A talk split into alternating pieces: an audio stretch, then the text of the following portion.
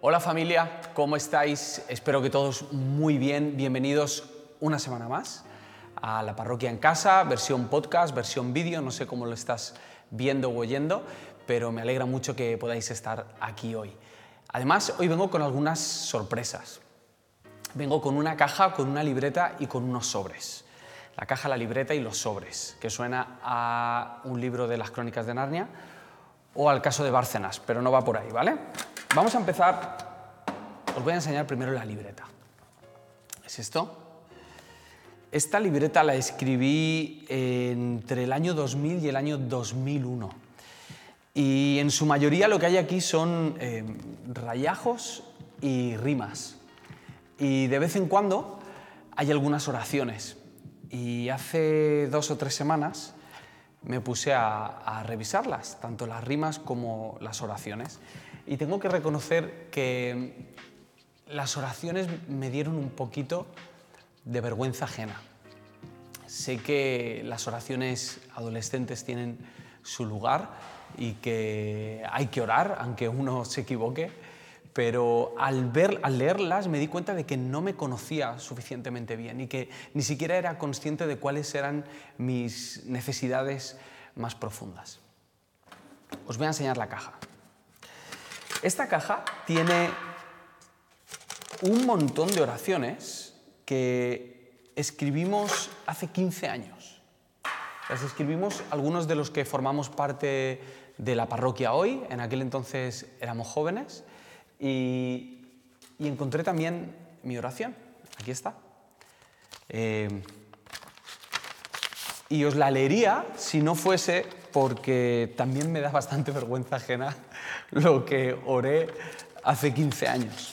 Reconozco que está un poquito mejor que las otras oraciones del, año 2000, pero aún así hay muchas cosas que no sabía acerca de mí y que necesitaba descubrir acerca de mis necesidades. Cuando seguimos la pista a nuestras oraciones, cuando seguimos el rastro de las palabras que nosotros le dedicamos a Jesús, podemos llegar a descubrir cuáles son las cosas que pensábamos que eran importantes o que pensamos que son importantes para nosotros. Ojo, no quiero decir que esté mal equivocarse orando. Hace unas semanas hablábamos de que la peor oración es la que no llegas a hacer. El problema no es tener oraciones infantiles, el problema es tener siempre las mismas oraciones o el mismo tipo de conversación con Dios. Si pudiese viajar al pasado y hablar conmigo mismo, le diría a mi yo del año 2000 que orase de otra manera.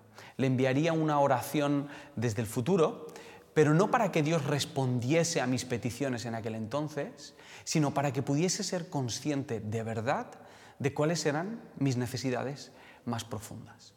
Las oraciones van cambiando con el paso de los años, pero no cambian por el paso de los años, cambian por la perspectiva que vamos obteniendo a lo largo de esos años. Entiendes mejor el mundo, comprendes un poquito mejor a Dios, le conoces un poco mejor y sobre todo conoces más tus necesidades. La cuestión es que revisando estas oraciones me pregunté qué oraban mis padres en aquel entonces acerca de mí. ¿Cuáles eran las cosas que le pedían a Dios para mi vida? Porque ellos ya habían pasado por donde, yo había pasado, ellos habían sufrido lo que yo, ellos ya estaban viendo la vida con una perspectiva mucho más amplia que, la mía. ¿Cuáles eran sus peticiones? ¿Cuáles eran las cosas que ellos consideraban necesarias para mi vida? ¿Conocían mis padres mis necesidades mejor que yo en aquel entonces? Y probablemente la respuesta sea que sí.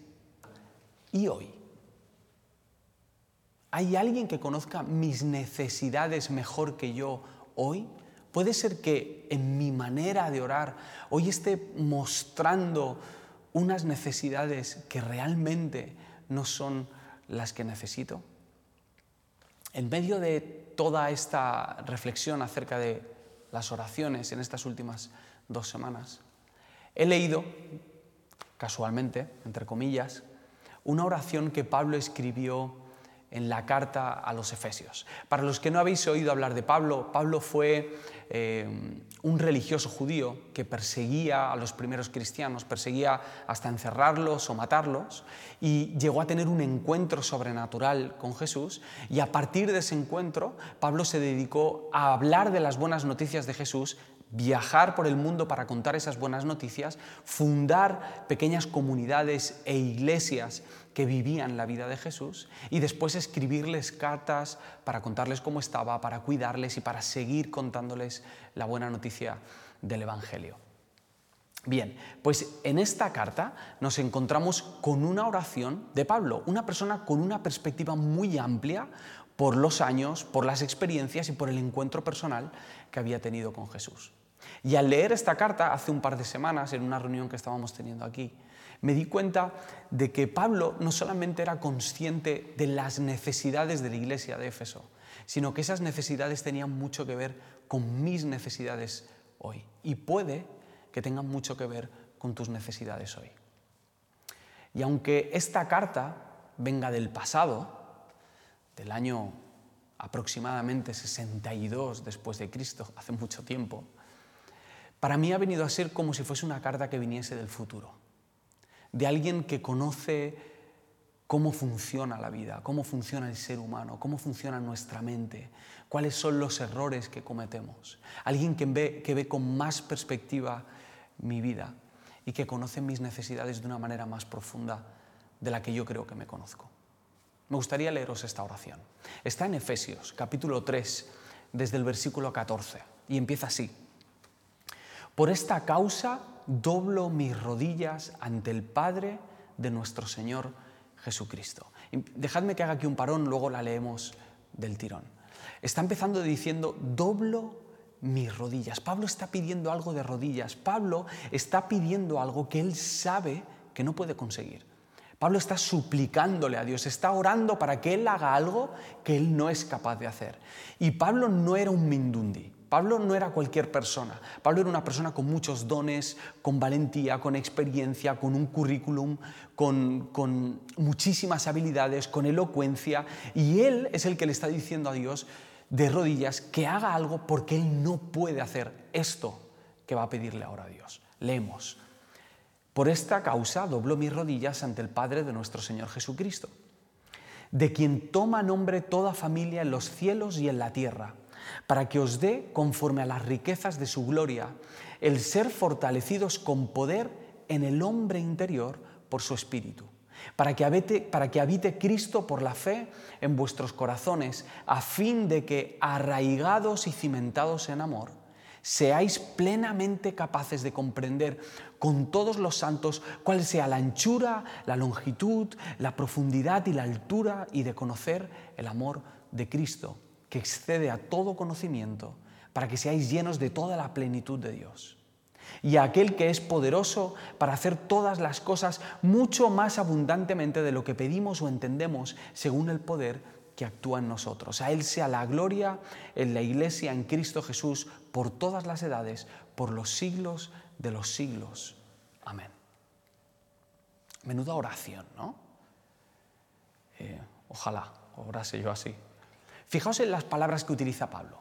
Hay un momento en el que empieza a decir que es ancho, alto, largo, habla de plenitud, de profundidad, de pedir conforme a las riquezas abundantes de Dios. Pablo tiene una visión de la que nosotros carecemos en muchas ocasiones. Él está viendo la foto desde muy atrás, está viendo toda la pintura y está viendo cuán grande, cuán ancho, cuán largo, cuán profundo es el amor de Dios y cuán grandes y abundantes son sus riquezas. Cosas que nosotros desconocemos, parece que a Él le han sido reveladas y ha empezado a entenderlas. Y es con esta visión con la que Él, de rodillas delante de Dios, le pide lo siguiente.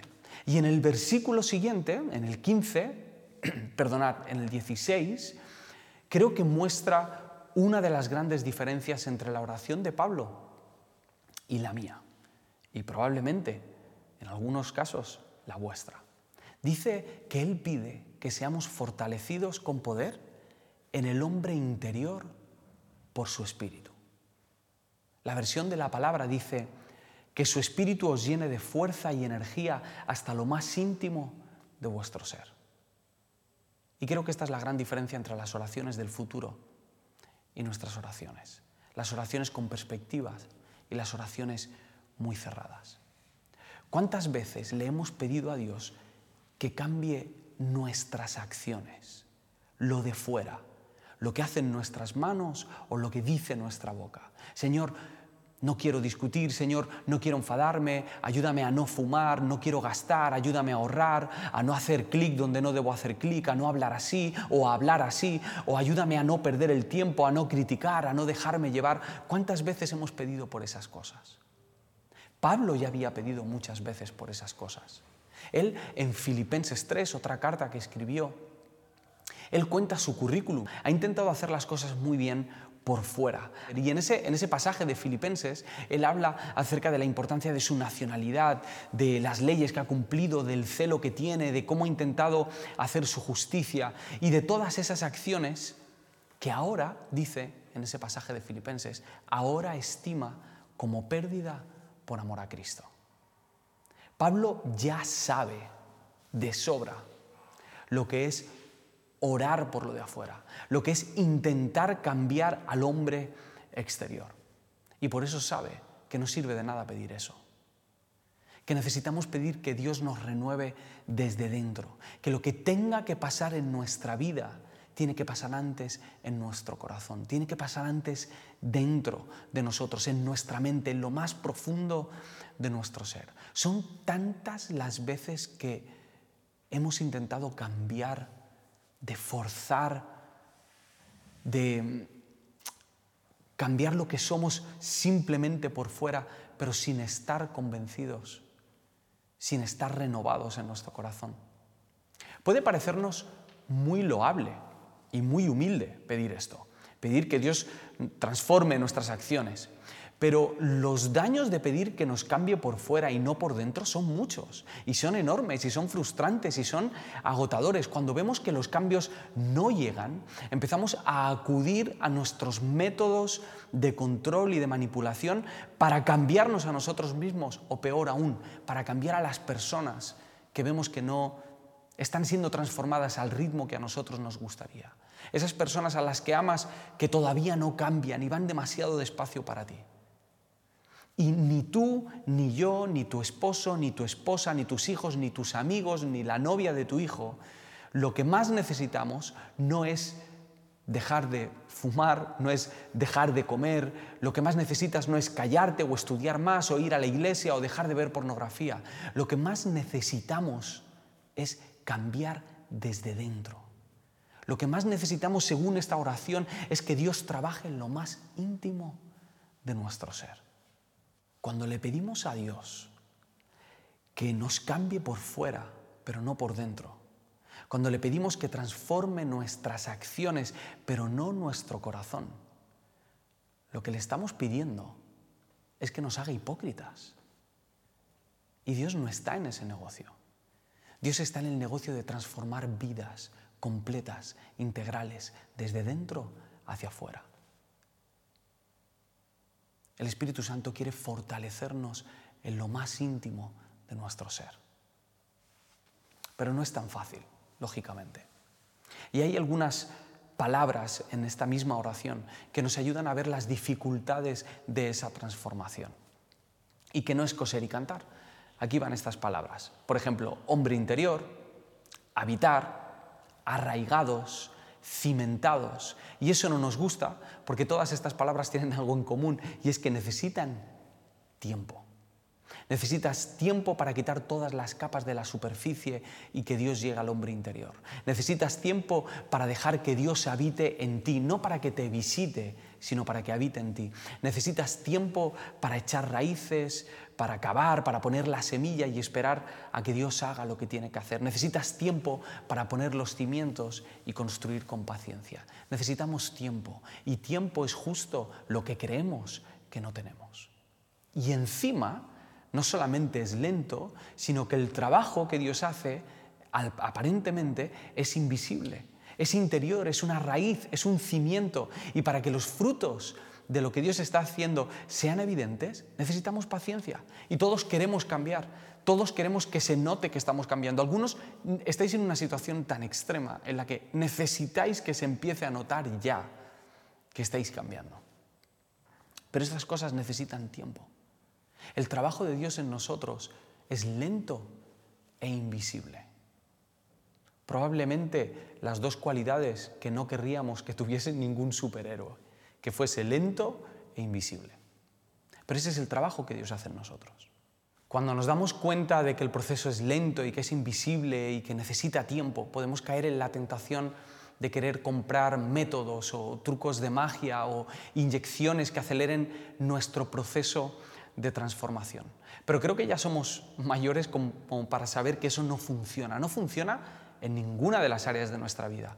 Esos pasos eh, o esos métodos de en 24 horas cambias o en tres meses serás otra persona, eso no suele funcionar. Las cosas necesitan tiempo y especialmente cuando estamos hablando del hombre y la mujer interior, de nuestra mente, de nuestra alma, de nuestras emociones, de nuestros deseos. Esa desesperación hace que eh, en mis oraciones adolescentes, intente ir al grano, intente solucionar lo que yo consideraba que era mi problema, mi problema superficial, y que Dios cambiase eso y ya está. Pero todas esas oraciones acumuladas, todos esos intentos de métodos, todos esos sacrificios, ¿sabes qué me traen? Culpa. Una y otra vez. Me traen culpa porque veo que no avanzo, porque veo que no estoy donde creo que debería estar. Por eso creo que hoy es un buen día para leer esta carta, para leer esta oración del futuro, esta oración con perspectiva.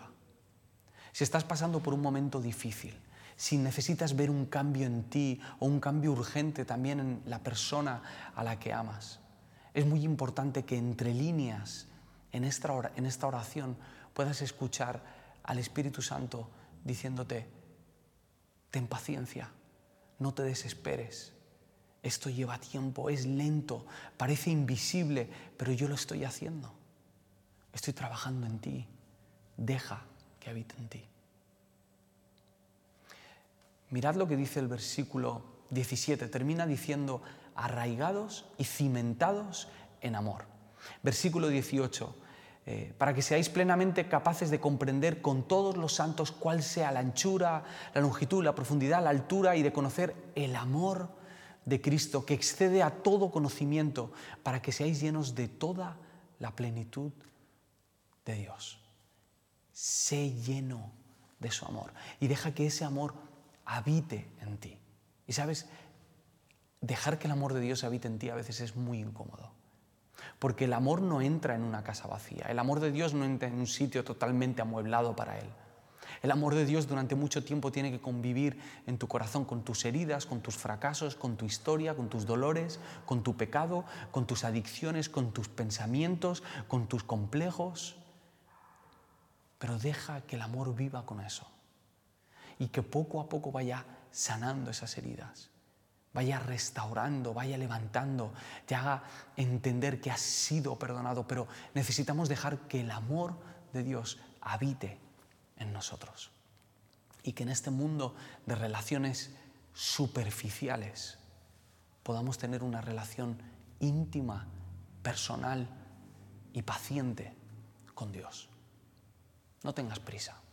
Os leo una cita de Dallas Willard que dice así, Él nos invita a abandonar nuestros incómodos caminos cargados de pesados esfuerzos, especialmente los religiosos, para compartir con Él su instructivo yugo. Es un camino de ternura y humildad, de descanso para el alma. Es un sendero de transformación interior que demuestra que compartir su carga con Él es una vida fácil y ligera. La distancia y la dificultad que percibimos para entrar plenamente en el mundo y la vida de Dios se deben por completo a nuestro fracaso. Primero, en entender que el camino de entrada es el camino de la absoluta transformación interior. Y segundo, en dar los pequeños pasos que de manera callada y cierta conducen a ello. Aquí el escritor nos está hablando acerca de la transformación del corazón, pero también de pequeños pasos. Y me gustaría haceros una propuesta hoy. Hoy no vamos a daros preguntas ni PDF, tenéis el día libre, pero os voy a proponer, proponer una actividad personal para esta semana. Que sigáis el rastro de vuestras oraciones. Que intentéis leer esas palabras y ver hasta dónde os llevan. ¿Cuáles son las cosas que consideráis vuestras necesidades? A lo mejor escribir vuestras oraciones os ayuda a hacer esto. Y que juntos podamos observar si somos conscientes de nuestra necesidad o no estamos siendo conscientes de nuestra necesidad. Si estamos pidiendo por el hombre y la mujer interior o estamos pidiendo simplemente por cosas superficiales. La oración del futuro, la oración con perspectiva, la oración de Pablo, tiene un objetivo claro, tiene un destino claro, y es que descubramos la grandeza del amor de Dios y seamos llenos de la plenitud de Dios. Te pregunto, ¿cuál es el objetivo de tus oraciones? Si seguimos pidiendo solo por lo de fuera, si seguimos pidiendo solo por lo externo, ¿cuál puede ser nuestro destino? Señor, te pedimos que obres dentro de nosotros, que nos des paciencia y la seguridad de que aunque nosotros fallamos y nos equivocamos, tú sigues trabajando en cada uno de nosotros, tú sigues transformándonos con poder desde lo más profundo de nuestro ser. En el nombre de Jesús. Amén. Una cosita más. Esta semana le pedí a mi padre que me dijese qué oraban por mí cuando yo era más joven y me mandó una foto. Y una de esas oraciones empezaba diciendo, Señor, te pido que desarrolles su corazón. Y es que las oraciones con perspectiva van a la raíz, van al corazón. Así que pidamos por ello, pacientemente, aunque parezca lento e invisible. Que Dios os bendiga y nos vemos pronto.